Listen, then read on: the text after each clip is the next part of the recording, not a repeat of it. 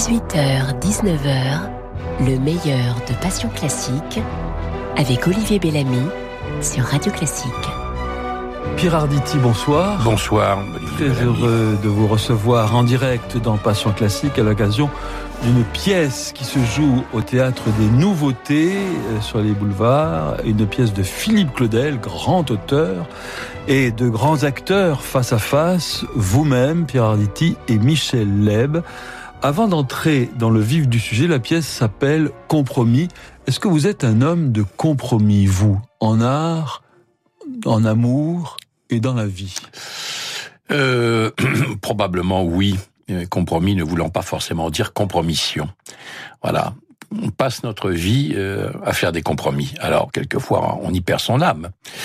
Euh, quelquefois, au contraire, c'est la raison qui l'emporte sur un emportement, justement, ou une volonté d'une intransigeance telle qu'on passe à côté de l'essentiel. Vous savez, c'est un peu le, duel entre Alceste et Philinte.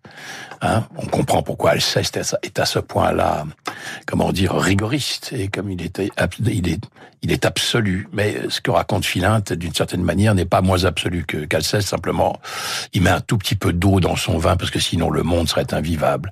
Alors j'espère que je suis une sorte de Philinte sans avoir abandonné rien de ce à quoi je crois, mais à un moment donné, je suis bien obligé de partager une certaine catégorie de sentiments ou de choses ou d'énervement, de colère ou de bonheur avec d'autres qui même si ces autres ne sont pas tout à fait fabriqués comme moi, c'est ma manière à moi de d'embrasser le monde sans me couper de lui. Je vous écris une petite lettre. Ça, c'est gentil. C'est très à la mode en ce moment d'écrire ah des lettres. Bah oui, vous avez bien vu. Moi qui pensais être original. Ah bah non, non, mais... Alors, je vous ai écrit une petite lettre que je vais vous vous lire. Cher Pierre Arditi, pour moi, vous représentez l'acteur. Je ne peux pas le dire autrement. Ce n'est pas un compliment, ce n'est pas une restriction, c'est ainsi. J'aurais pu le dire à Jean-Claude Brialy ou à Pierre Brasseur. Je n'ai pas dit un acteur, ni un bon acteur, ni même un grand acteur. Je dis l'acteur. L'article défini s'obtient à mes yeux par quelqu'un qui donnerait l'impression d'être sur les planches en permanence. Ça ne veut pas dire qu'il n'est doué que pour ça, ou qu'il ne pense qu'à ça, pas du tout, même parfois le contraire. Mais il a beau jouer aux cartes, parler d'amour ou boire un verre de vin, il promène avec lui la chaleur des projecteurs, cette légère odeur de renfermé, des coulisses. On entend les trois coups quand il marche dans la rue d'un air impatient et pressé. Il rit toujours un peu trop fort, vous regarde un peu trop fixement, comme s'il ne vous voyait pas vraiment, et a toujours cet air un peu surpris de ne pas avoir de lettre de Molière au courrier du matin ou un câble de Sacha Guitry. Il a beau faire, il a beau dire, il a quelque chose en lui de Saturnin Fabre qui tient sa bougie droite, de Rému qui triche en jouant aux boules, de Jules Berry qui se frotte les mains dans le feu sans se brûler puisqu'il est le diable, et même seul dans sa chambre. L'acteur n'est jamais entre quatre murs. Il vit, il respire, il rêve, il dort entre trois murs seulement. Et oui, si nous pensons à lui, quelquefois, lui ne nous oublie jamais. Voilà pourquoi, Pierre Diti, vous représentez mieux que quiconque ce mensonge qui dit la vérité, l'acteur. Merci. Vous serez gentil de m'offrir cette lettre, s'il vous plaît. Merci. Elle est très belle, votre lettre. Est-ce que vous vous sentez acteur? Qu'est-ce que c'est un acteur? Ben, Dans acteur, il y a acte. Et dans comédien, il y a comédie. Alors, euh, vous savez, normalement, c'est mieux d'être un comédien que d'être un acteur. Parce que le comédien va au rôle et l'acteur amène le rôle à lui. Bon, moi, je suis, comme vous l'avez très justement dit, acteur. Je préfère... Euh, dans comédie, il y a mensonge dans acteur, il y a acte, il y a action, il y a agir. Alors je préfère cette définition-là. Et je reconnais objectivement, pour l'avoir déjà dit mille fois, que un acteur, c'est quelqu'un qui passe son temps à prendre des petits morceaux de lui-même pour les mettre au service d'un autre qu'apparemment il ne connaîtrait pas. En réalité, d'ailleurs, ce qu'il joue très souvent est un cousin germain, connu ou inconnu, peu importe. Les acteurs sont des êtres extrêmement pervers qui contiennent, comme tous les êtres humains d'ailleurs, énormément de facettes différentes et parfois tout à fait contradictoires et quelquefois parfaitement inavouables. Mais moi, on me paye, parfois pas mal d'ailleurs, euh, pour les extravertir, ces, ces facettes, alors que la majeure partie de mes congénères s'ingénient à les enfouir pour ne pas savoir qu'ils les contiennent. voilà. Alors, je suis donc euh, l'acteur, puisque vous dites en tout cas un acteur, et je, c'est mon titre de, de gloire et de bonheur, parce que c'est vrai que ma vie. On, on, me posait la question tout à l'heure en disant vous travaillez énormément, mais alors, enfin, sûrement un moment, euh, j'ai dit mais vous savez, je, je travaille énormément, c'est vrai, parce que ben, je lutte, que je lutte contre la faim, c'est-à-dire la mort, hein, d'une certaine manière, et que quand je joue, je suis, je suis, comment dire, invulnérable, éternel. C'est faux. Mais l'avantage des acteurs, c'est que quand, ils ont l'air de mourir, ils se relèvent et les gens applaudissent. Bon, donc c'est pas mal. Donc on n'a pas envie que ça cesse. Et puis un acteur, quand ça, quand ça prend sa retraite, ça veut dire que c'est mort, qu'il est mort. Parce que les acteurs qui ne jouent plus sont des acteurs qui sont morts. Les autres ne renoncent jamais à continuer de, de mettre des costumes qui apparemment ne seraient pas les leurs, qui sont tout de même un peu les leurs, parce que c'est une, une drogue et on peut jamais se couper de cette manière d'embrasser le monde. Donc euh, c'est pour ça que je travaille beaucoup, beaucoup. Et c'est aussi pour ça que le sens de ma vie se situe là, essentiellement d'ailleurs, au théâtre, puisque c'est l'endroit où je peux vivre dans un même temps ce que j'ai à raconter avec ceux qui l'écoutent. Quoi de neuf Mozart, disait Sacha Guitry. Ah, quoi de neuf Mozart, oui, et comment? Et pourquoi l'avez-vous choisi? Parce que c'est probablement ma première grande émotion musicale euh, que j'ai entendue quand j'étais petit petit. Ma mère m'avait fait écouter ça. C'était les comment s'appelle ça? Les danses allemandes de Mozart. Hein, il y en a une avec les, les clochettes d'un traîneau qui part dans la neige. C'est resté gravé pour toujours. D'ailleurs, on l'a déjà écouté une fois ici dans votre émission.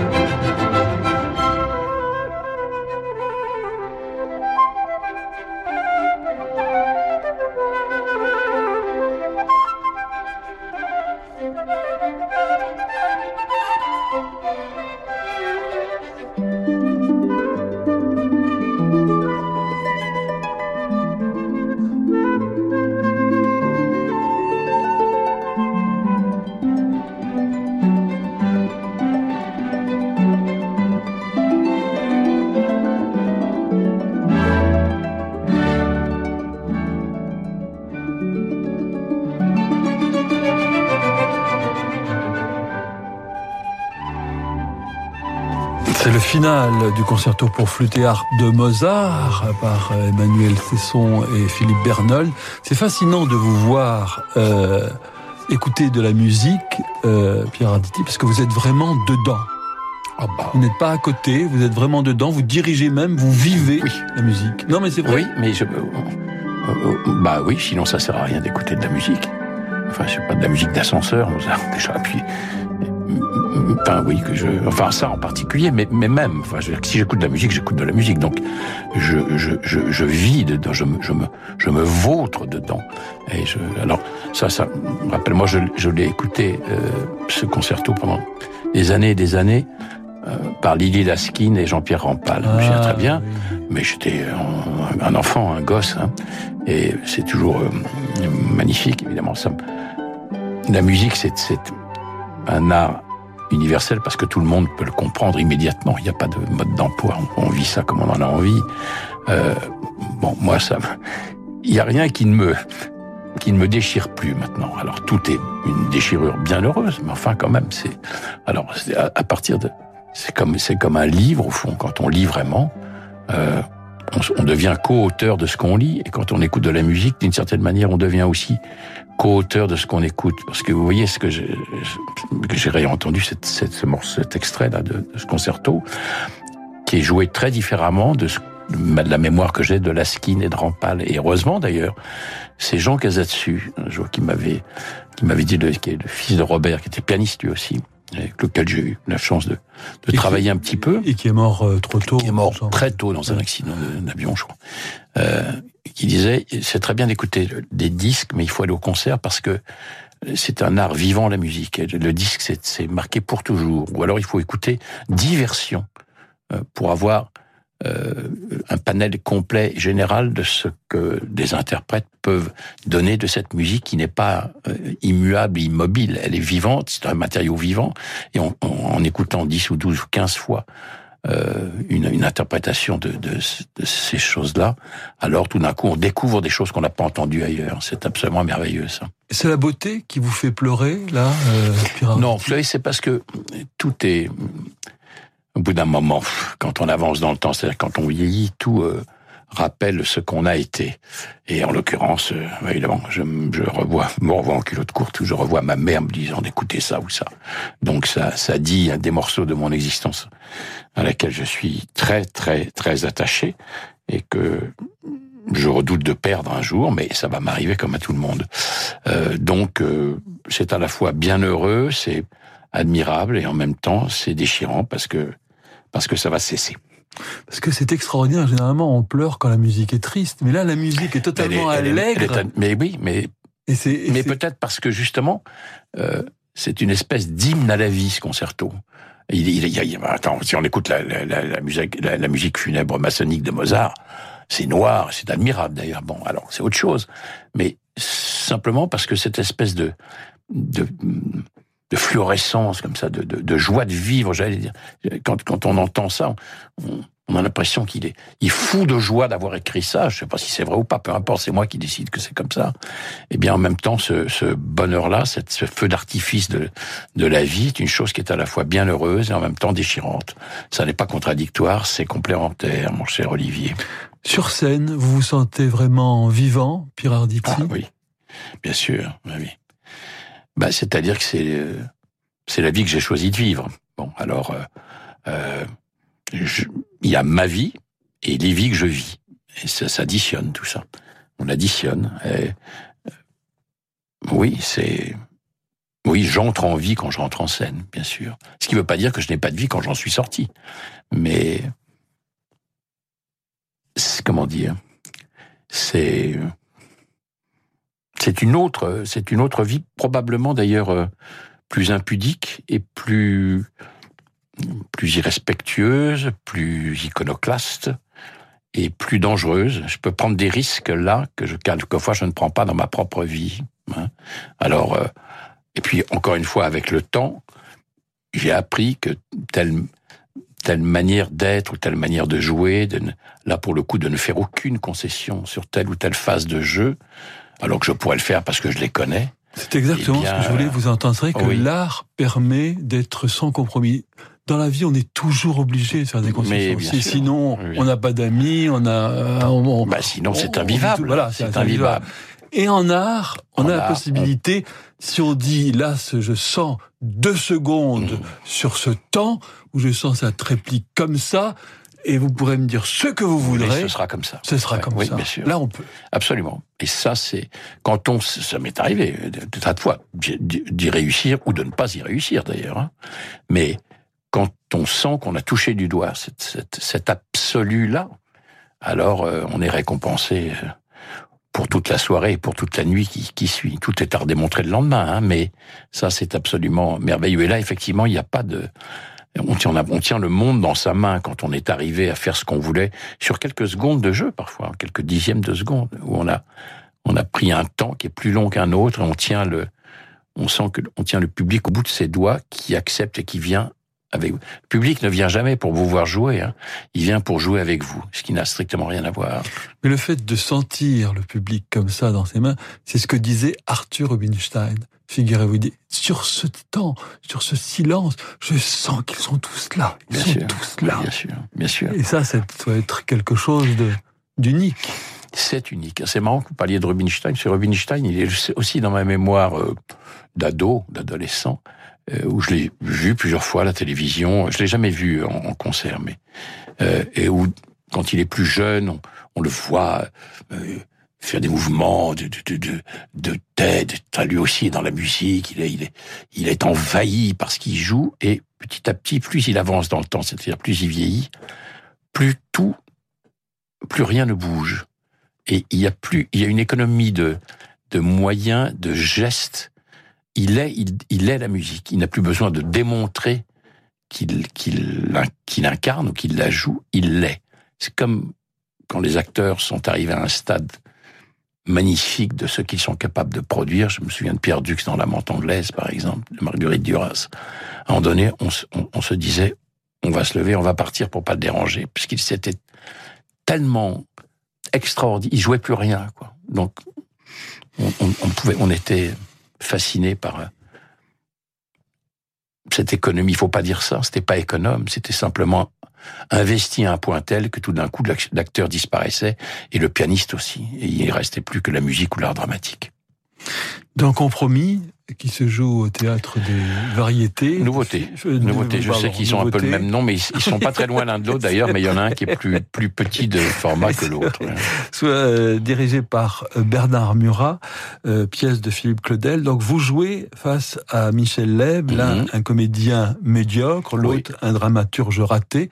Qu'est-ce qui sépare euh, D'abord première question, qu'est-ce qui sépare selon vous un comédien qu'on dit médiocre avec un comédien qui a réussi Bon, il y a plusieurs, il y a plusieurs choses. Un comédien qui a réussi, il y a des comédiens qui réussissent et qui ne sont pas des comédiens extraordinaires.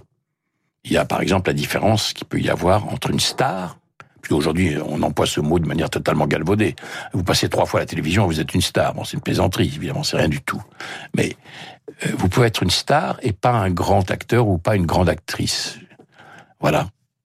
C'est vrai et c'est faux. J'ai le souvenir de Brigitte Bardot, par exemple, euh, qui a ébloui mon adolescence et dont nous étions tous amoureux. Euh, je l'ai croisée un jour. euh, moi, j'étais totalement inconnu. Je venais donner des photos dans un couloir, des couloirs de la mort, pour essayer d'avoir le quatrième stagiaire du cinquième assistant de la trois du régisseur pour essayer de. Bon. Et puis, je suis allé boire un petit café au, au bar des studios de Boulogne-Billancourt. Je suis rentré, c'était l'heure du déjeuner. Alors, je me suis mis tout, petit dans un coin, puis je regardais. C'était plein de techniciens et tout. Et la porte s'est ouverte. Donc, il y avait un brouhaha terrible. Est entrée Brigitte Bardot. Brigitte Bardot, qui devait avoir à l'époque euh, entre 28 et 30 ans, qui était au sommet de sa beauté, qui était admirable, qui était magnifique. Il y a eu, honnêtement, je suis pratiquement certain, entre 30 et 45 secondes de silence total, alors qu'il y avait 250 personnes. Et Milo, passe-moi le machin, comme ça, plus rien. Bon, ça, ça s'appelle une star. Le monde s'arrête pour la regarder. Il y a d'autres acteurs, formidables, très bons, mais les gens les regardent, disent bonjour, mais ils ne s'arrêtent pas de manger ou ne s'arrêtent pas de faire du bruit. Alors, une star, c'est quelque chose comme ça. Ce qui ne veut pas dire que Brigitte Bardot, d'ailleurs, n'était pas une vraie actrice. Parce que quand on la revoit, par exemple, dans La vérité de Ah, Clouseau, elle est absolument géniale, mais géniale. Dans Et En puis, cas de euh, malheur Oui, euh, on peut pas, on fait pas une carrière comme ça en étant rien. Ça n'existe pas. C'est pas une plaque. Ça n'a pas été, c'est bon. Alors après, un acteur reconnu ou, qui a réussi, comme on dit, c'est-à-dire qui joue, et un acteur raté, bah raté, ça veut rien dire. C'est un acteur qui, je ne crois pas au talent complètement méconnu. Je ne crois pas à ça. Je pense que les les acteurs et les actrices qui jouent comme ça ont un statut qui est le leur. Alors il est plus ou moins juste, plus ou moins injuste. Quelquefois ils ont décidé d'être draconiens et donc ils ne font aucun compromis et c'est compliqué parce que il faudrait être vous savez bien comment c'est ce métier. Il faut quelquefois, il faut huiler un certain nombre de rapports, choses comme ça. Quand on ne les huile pas, bah, le rapport à l'autre est plus compliqué. On vous emploie moins facilement, même si vous avez du talent. Alors vous discutez trop de choses. À ce moment-là, on dit oh, il est bien mis emmerdant, il discute de tout. Bon, vous savez bien comment c'est tout ça. Puis il y a des gens qui réussissent et qui sont parce que parce qu'ils ont un talent absolu et que c'est incontestable et que dans ces cas-là, prenez quelqu'un comme Depardieu, par exemple, que je connais moi depuis très longtemps et, et euh, on a même quand il a commencé à tourner, je commençais aussi. Il a, ça a été fulgurant pour lui, et c'était tout à fait normal. Est-ce qu'on peut parler de génie, parfois, pour un acteur Chez Depardieu, oui. Oui.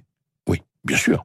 Oui, oui, il y a des acteurs. Bah, euh, Anthony Hopkins, c'est un acteur génial, par exemple. Vous voyez, je me souviens. Euh, il y a un film magnifique de Steven Spielberg qui s'appelle Amistad, je crois, comme ça.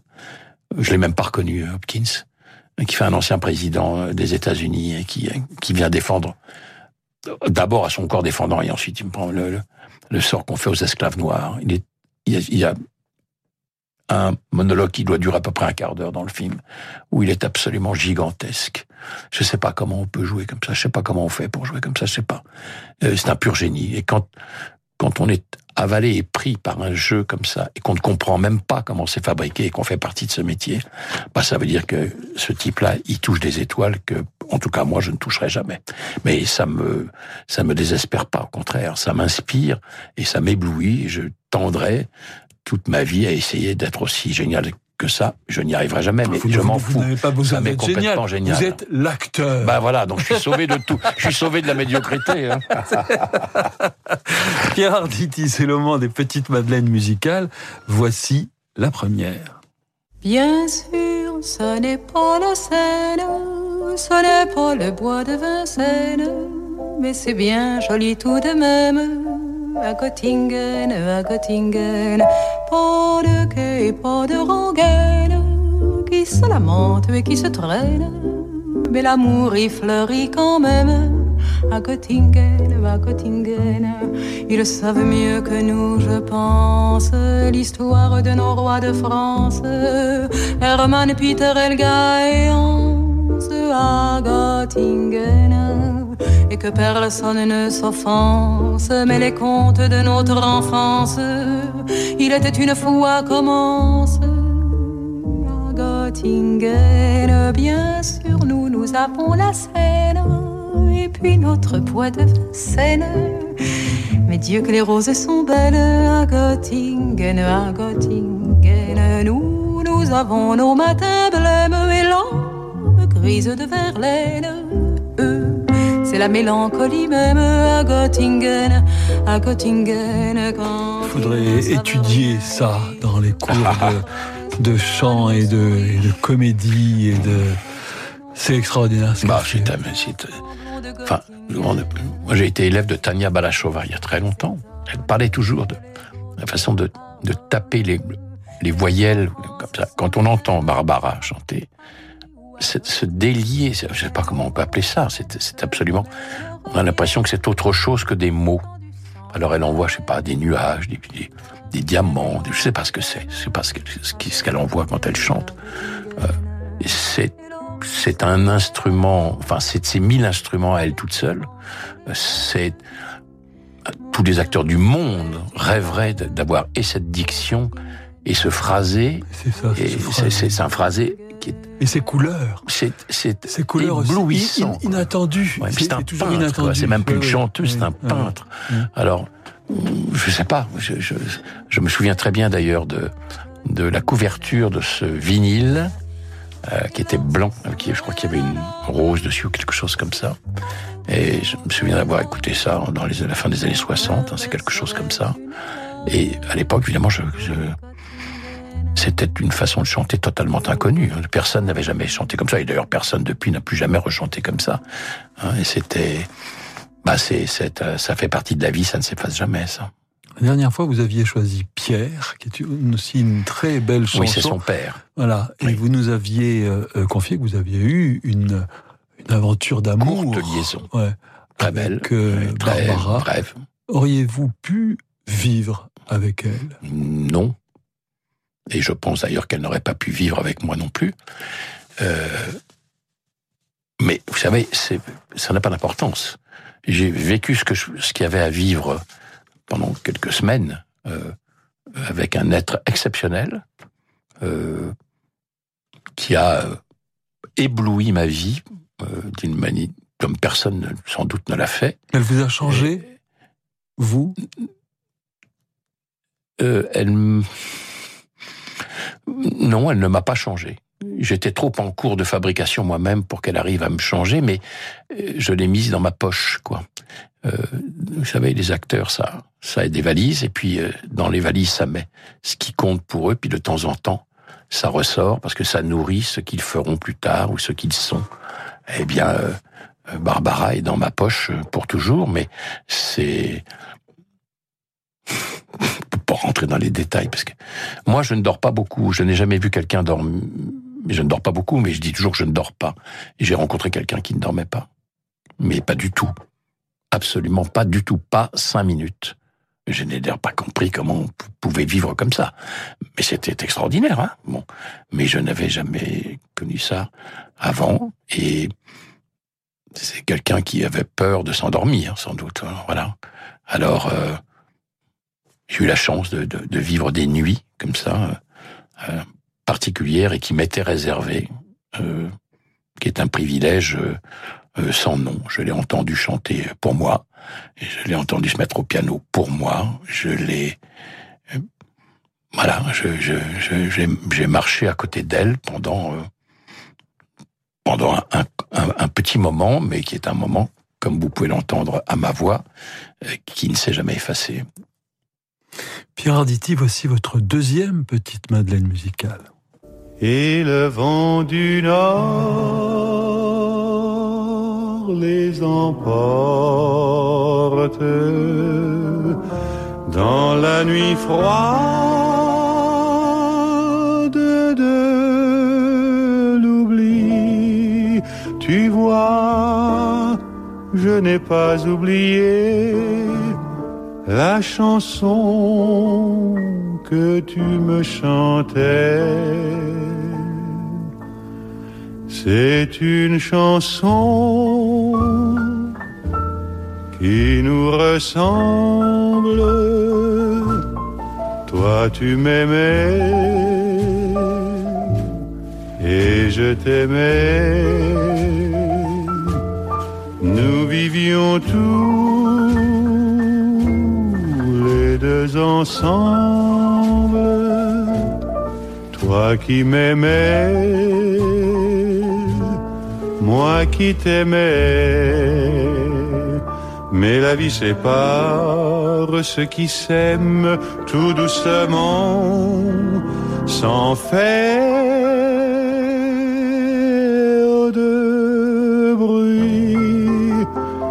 et la mer efface sur le sable les pas des amants désunis. Yves Montand, Les feuilles mortes. Mais, bah le, le texte déjà qui de Prévert qui est admirable. Et la musique de Kosovo. Et la, voix de. J'ai toujours aimé Montand, toujours. J'ai aimé le bonhomme. Euh, J'aimais sa gueule. Je trouvais qu'il a un charme fou. J'ai eu la chance de le rencontrer. Euh, euh j'ai toujours aimé ce qu'il était, ce qu'il trimballait. J'aimais sa gueule, j'aimais son corps. Euh, j'aimais ses positions, évidemment. Bon. Et puis euh, là, dans cette chanson-là, il, il, y a quelque chose qui est d'une douceur infinie, infinie. Sa voix est une, comme une espèce de, de de cuillère de miel qui s'étale doucement, doucement, doucement et qui rentre dans la dans la gorge et qu'on goûte avec lui. Alors c'est alors qu'il a il peut avoir une voix assez puissante, quelque chose comme ça. Là, il y a une, espèce de encore une fois de de, de douceur euh, infinie qui est J'allais dire atypique, non, c'est pas. Enfin, quand même, il y a, il y a, il y a une tessiture. Sa tessiture là, elle, elle est, est absolument euh, particulière et je l'aime particulièrement. Bon, j'ai entendu dernièrement mon ami Jean-Louis Trintignant euh, au théâtre de la Porte Saint-Martin où je jouais d'ailleurs moi aussi. Euh, dire des textes de vivre des textes de Prévert entre autres magnifique. Vous faites une différence entre dire et vivre? Non, bon, je, non, ça veut dire la même chose. On dit le monde quand on est un acteur. J'aime bien cette, ce, ce mot-là, dire. Dire, on, on, dit un texte, on vit, mais c'est la même chose. On dit, euh, Trintignant a, disait Prévert, et donc il disait le monde, le monde de Prévert, et le monde tout court, avec euh, sa voix qui, qui est devenue fragile et qui est d'une beauté infinie, infinie.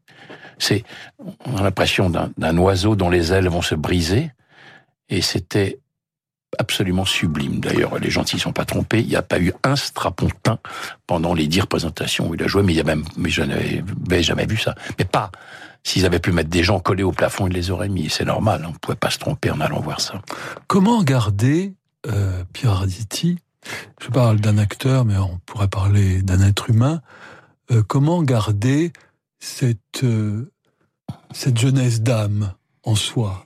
C'est-à-dire cette, cette chose qui fait que au moment où l'on dit, comme vous le dites, on dit le monde. Et pour avoir cette intensité là, cette cette, bah, cette, fraîcheur, il faut avoir quelque chose, il faut avoir quelque chose en soi. Je sais pas si c'est la fraîcheur, mais c'est simplement parce que le monde est précieux.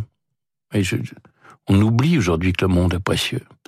Et c'est dommage, parce que même si on traverse des difficultés euh, lourdes, en ce moment en particulier dans notre pays, mais pas seulement dans le nôtre d'ailleurs, euh, c'est infiniment précieux la vie et le monde. Et d'ailleurs, euh, ça n'est pas sans fin. La majeure partie d'entre nous vont cesser à un moment ou à un autre. J'ai un scoop pour eux d'ailleurs, c'est que ça n'est pas éternel et qu'à un moment donné, ce monde que parfois ils ne regardent pas ou plus, ou qu'ils ignorent, ou qu'ils oublient, et dont ils oublient la richesse, va cesser pour eux. Alors, la fraîcheur, je ne sais pas si c'est de la fraîcheur. Je me dis chaque fois que je me lève, d'abord, moi je me réveille, que j'ai de la chance de me réveiller, que même si ce monde peut être dur par moments, ingrat, peu importe, il est infiniment précieux et d'ailleurs, jusqu'à preuve du contraire, nous sommes les seuls dans un monde immense qui nous entoure, à être vivant. Pour le moment, on n'a on pas trouvé ça ailleurs. Alors comment est-ce qu'on pourrait être blasé ou découragé euh, par cette chose rarissime qui s'appelle la vie? Je ne crois pas. On peut se battre pour qu'elle soit moins mauvaise. On peut se, mais en même temps, le simple fait de respirer, de marcher, de, croiser un arbre, le regard de quelqu'un, le, euh, rire d'un petit enfant, euh, je sais pas, euh, tout ça c'est c'est précieux et rarissime. Donc si on n'est pas, comment dire, innocent et si on n'a pas conscience que cette chose-là est unique et qu'on la perdra, on, passe à côté de quelque chose de majeur. Et dans ces cas-là, voit ce qu'on voit. Ce qui ne veut pas dire qu'encore une fois, tout est tellement beau qu'il faudrait ne râler sur rien. On peut râler, on doit, il y a des, on comprend pourquoi on râle, mais enfin, en même temps, il faut, il faut se dire qu'on a quelque chose de précieux une fois encore dans la poche. Et je ne peux pas m'empêcher de penser que ce qui est précieux là-dedans euh, l'emporte sur ce qui, euh, ce qui nous contrarie. Pierre Arditi, c'est le moment d'une page de publicité. Ah là là, dites donc. Et nous nous retrouvons oh, très vite pour la suite de votre programme. Peugeot présente plein phare sur le SUV Peugeot 2008. Dans l'été tout compris, le 2008 incarne un SUV robuste mais sensible. Avec son Apple CarPlay, il peut vraiment tout jouer. Et son grip control lui offre une aisance remarquable sur tous les terrains. Et puis, il sait vraiment nous émouvoir avec son offre à partir de 189 euros par mois, sans apport, avec assistance et garantie incluse pendant 4 ans. C'est bouleversant.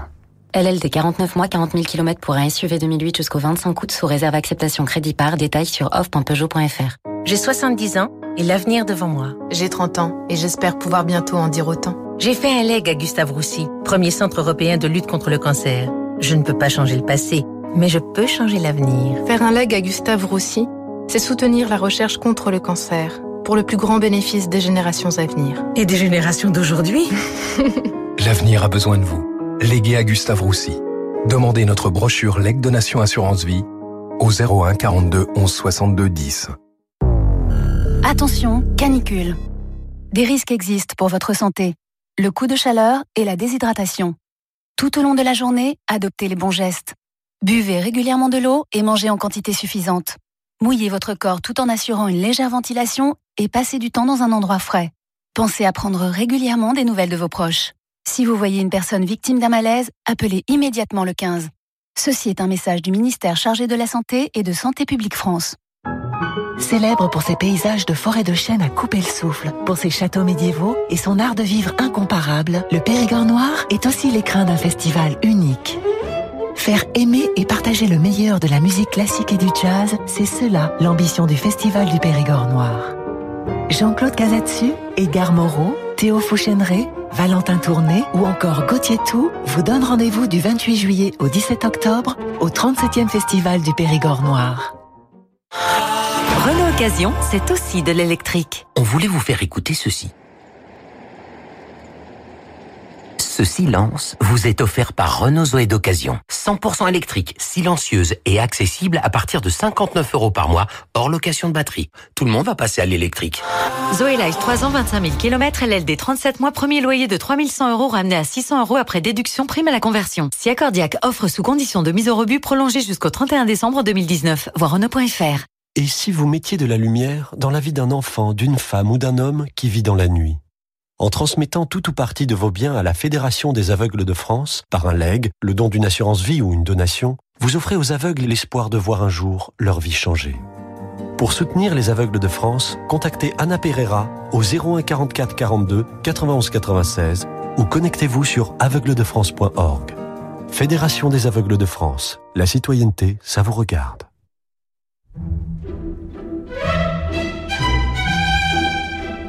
Tout l'été, vous êtes bien avec Radio Classique.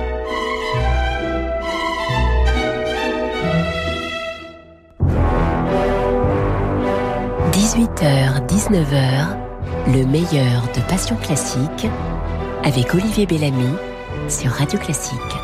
Pierre Arditi, vous pensez qu'on vous attend euh, après? Vous pensez que Molière, Barbara, vos parents euh, sont là quelque part et que vous les reverrez après? Ma raison dit non et, et, mon envie dit oui. Euh, toujours, je dis ça déjà mille fois que j'ai toujours pensé que je reverrais euh, ma mère à un coin de rue, qu'elle me ferait un signe, et mon père aussi d'ailleurs. Euh, ça n'a pas eu lieu encore, mais je ne désespère pas. Après tout, peut-être qu'ils me le feront. Après, je ne sais pas. Non, je, non, je pense que si je ne les revois pas ici, euh, je ne les reverrai pas. En tout cas, si elle vous a vu, je me souviens, une fois cette émission, vous avez dit cette phrase de votre mère qui m'avait frappé euh, un homme qui ne pleure pas n'est pas, un, homme. Euh, si elle vous entend, si elle vous voit euh, d'où elle est, elle dit ah mon fils est, un, un, homme. Oui, oui, mais parce qu'elle considérait qu'un homme qui ne pleure pas est un homme qui n'est touché par rien, et un homme qui est touché par rien, la virilité c'est la pureté, c'est pas le coefficient de dilatation du, du petit machin qui nous pendouille entre nos jambes. Alors euh, c'est autre chose, voilà. Et je pense qu'elle a raison. Alors maintenant, je suis devenu un, homme, mais vraiment puissance mille. il faut même m'arrêter parce que ça devient fatigant. Oh là là, c'est infernal. Mais bon, voilà, il y a des choses comme ça qui me font. Mais dans le temps que j'étais un jeune acteur, je me disais, oh, faut absolument que j'arrive à pleurer. Qu'est-ce que je vais faire? Comment je vais y arriver? Ben, Maintenant, il faudrait, c'est plutôt le contraire. Il faudrait, faudrait que je, canalise parce que ça vient trop vite. C'est emmerdant, quoi. Il faut pas, faut pas. Mais bon, je, je, voilà. Après, les gens font comme ils veulent, mais oui, moi, je crois que c'est. Enfin, il faut être touché par les choses, sinon ça vaut pas le coup, quoi. Ça vaut pas le coup. Je, je, je croise comme ça des gens dans la vie qui ne sont touchés par rien.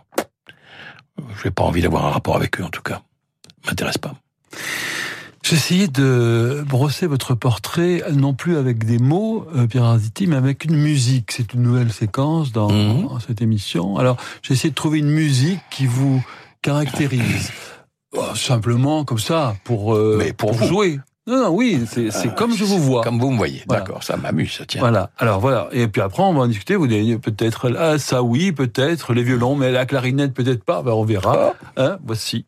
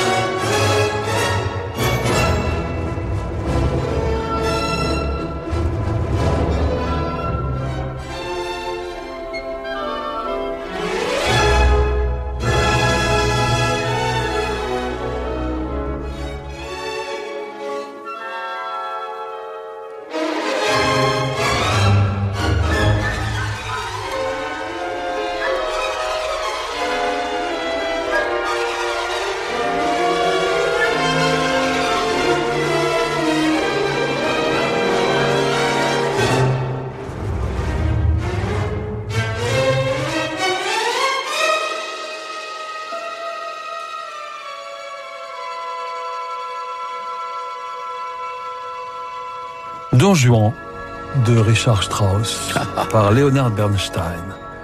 Alors Eh ben, c'est pas mal. C'est vrai, hein? Ouais, c'est pas mal.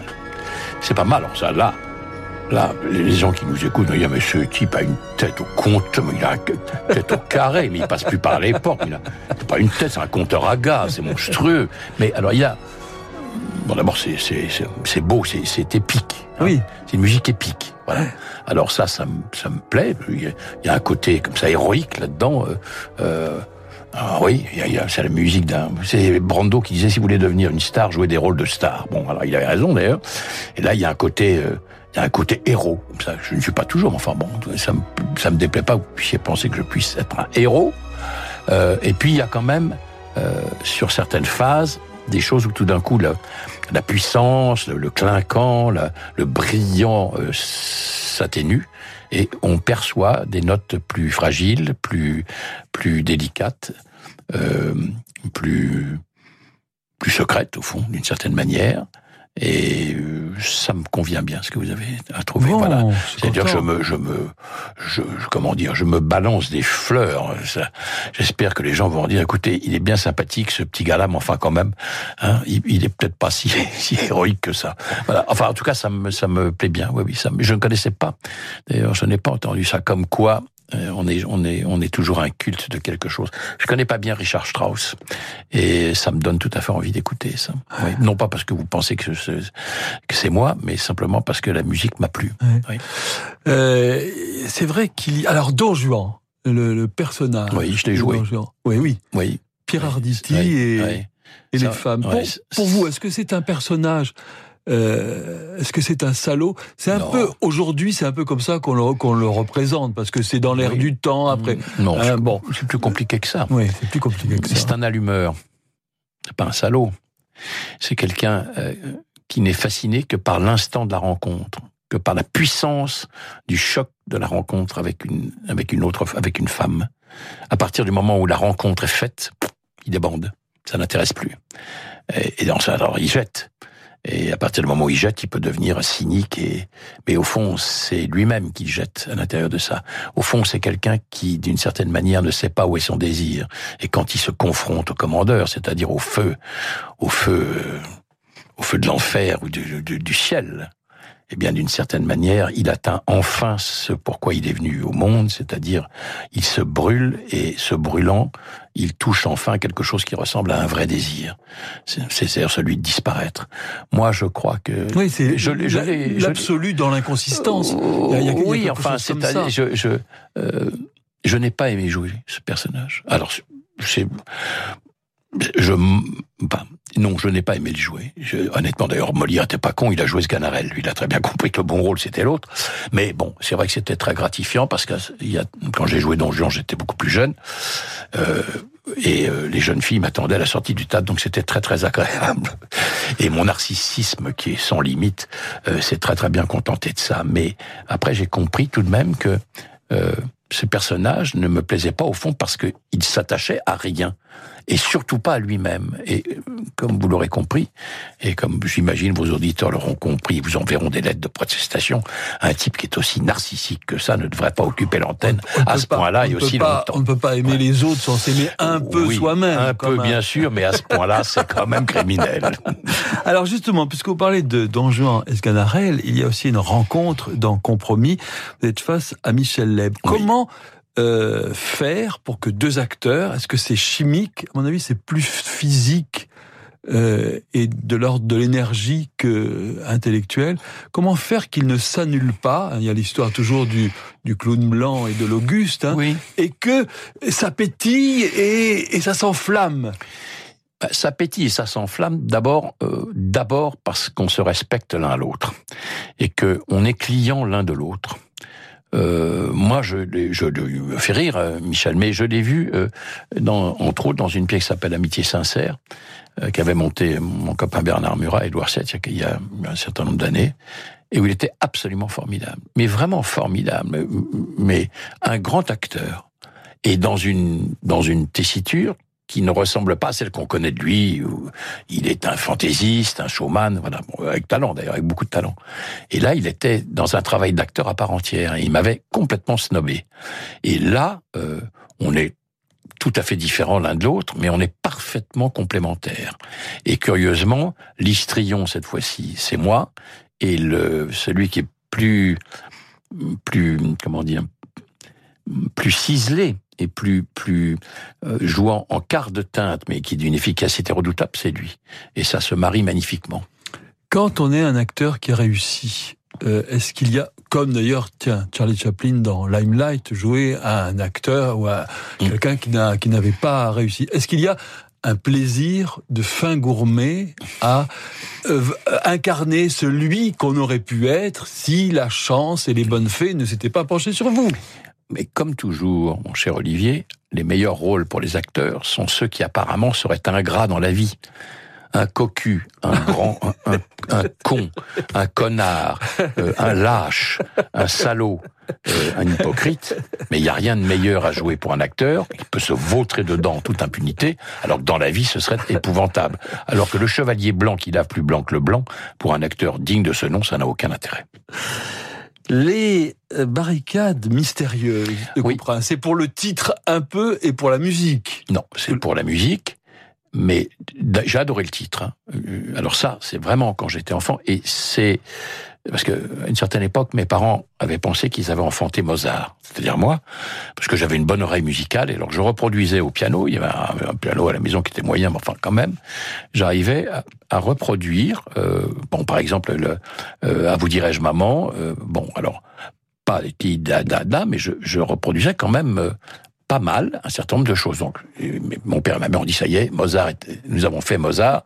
Et donc, comme ils étaient très copains avec la famille Casetsu, Jean Casetsu, dont je parlais tout à l'heure, il est venu très amicalement et, euh, ils ont venu. Alors, j'ai pianoté un peu de, de la vous dirais-je maman tout ça. Alors, il a regardé ça aimablement. Il a dit oui, bon, bah c'est très bien. Écoute, il faut qu'il apprenne le solfège, hein. Voilà. Et puis après, on en reparlera. Puis quand j'ai commencé à apprendre le solfège, ça m'a emmerdé. Je me suis arrêté. J'ai eu tort. Bon, très bien. Voilà.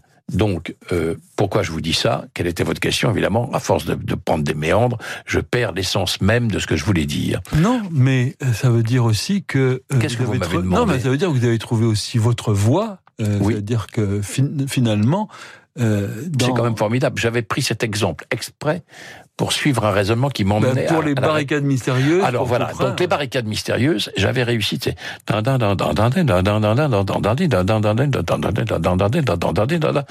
Je l'avais, je l'avais reproduit et, et des deux mains. Quand même, alors je connaissais pas le solfège, c'était pas mal. Et c'est le souvenir de cette musique qu'on va entendre là. Après, je vous dirai autre chose.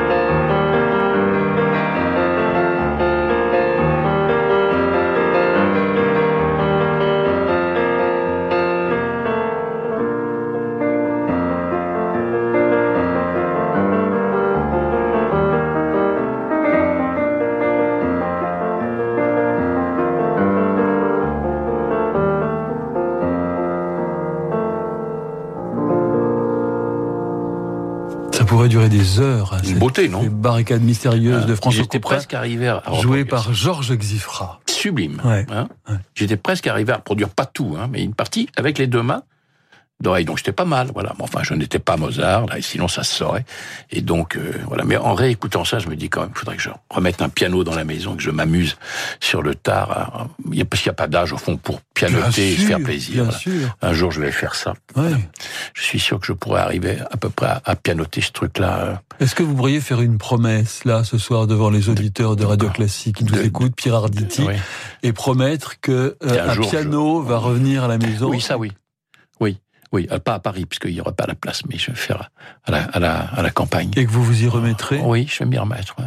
Et que vous jouerez cette, Et je voudrais cette- essayer de rejouer ça. Si j'y arrive, euh, j'enregistrerai ça sur une bande et puis je vous l'amènerai.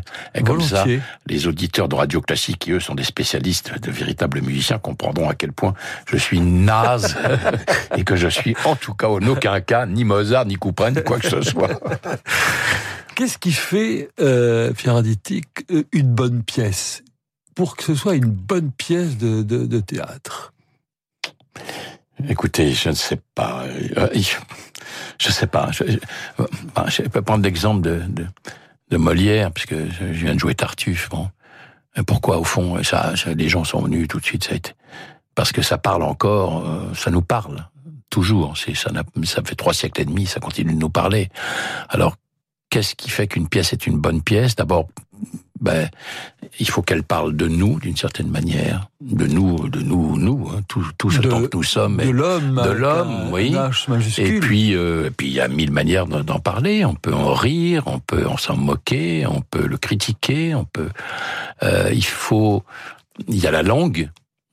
Il y a des, des bah, quand on écoute, quand on lit, enfin quand on joue à Nouilles par exemple, ou Yasmina Reza, je sais pas, il y a quand même une langue tout à fait extraordinaire, hein. Euh, ou mais Guitry, vraiment Guitry, c'est absolument, euh, absolument divin. Euh, alors qu'est-ce qu'il fait? Si je le savais, je donnerais la, je donnerais la recette à tous les auteurs qui aimeraient faire des succès. J'en sais rien. Pourquoi une chose marche Pourquoi C'est parce qu'à un moment donné, elle rencontre le- les autres. Bon, c'est comme les. D'un coup, c'est comme un acteur. À un moment donné, il rencontre les autres. Voilà. Et quand ils les rencontrent, alors ils deviennent, ils deviennent familiers. Et quand ils deviennent familiers, ben, on les, on les regarde, on les écoute et, et comme on dit, ils réussissent. En tout cas, en partie. Bon, bah, c'est peut-être ça l'histoire. Je sais pas, j'ai pas la recette, mais ce qu'on sait en tout cas, c'est quand ce n'est pas bon, c'est simplement parce que soit c'est ennuyeux, soit parce que c'est prétentieux, et soit parce que simplement euh, ça ne raconte rien, ça ne dit rien. Moi, je crois que, y compris au boulevard, eh bien, euh, Poiret, par exemple, qui est un, un merveilleux auteur de, de divertissement, appelons-le de boulevard, moi je m'en fous, il aurait été heureux de ça. Ça raconte quand même formidablement la lâcheté des hommes. Comme compromis au théâtre des nouveautés, où vous êtes Pierre Arditi face à Michel Leb, dirigé par Bernard Murat. Merci d'être venu. Merci à soir. vous. Je rajoute Stéphane Pezra, dont nous n'avons pas Ah parlé, qui joue dans ce spectacle et qui est un jeune acteur qui est merveilleux. Bonne soirée à toutes et à tous sur Radio Classique.